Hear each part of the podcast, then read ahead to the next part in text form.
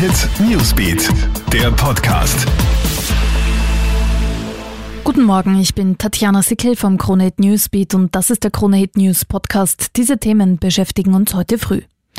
In den USA sind innerhalb von nur 24 Stunden mehr als 2200 Menschen an den Folgen einer Corona-Infektion gestorben. Das ist neuer Rekord. Die Gesamtzahl der Opfer in den USA liegt damit bei 25.700. Unterdessen legt Präsident Donald Trump die Zahlungen an die Weltgesundheitsorganisation WHO auf Eis.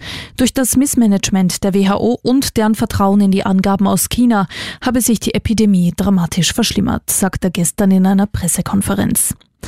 Wie sieht es im Rest der Welt aus? Frankreich hat die 100.000er Marke geknackt, was die Zahl der offiziell bestätigten Infektionen angeht. Mindestens 15.700 davon sind infolge einer Infektion gestorben.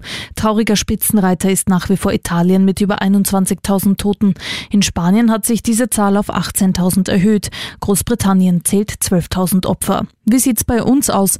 Laut Gesundheitsministerium sind in Österreich 14.200 Menschen positiv getestet worden.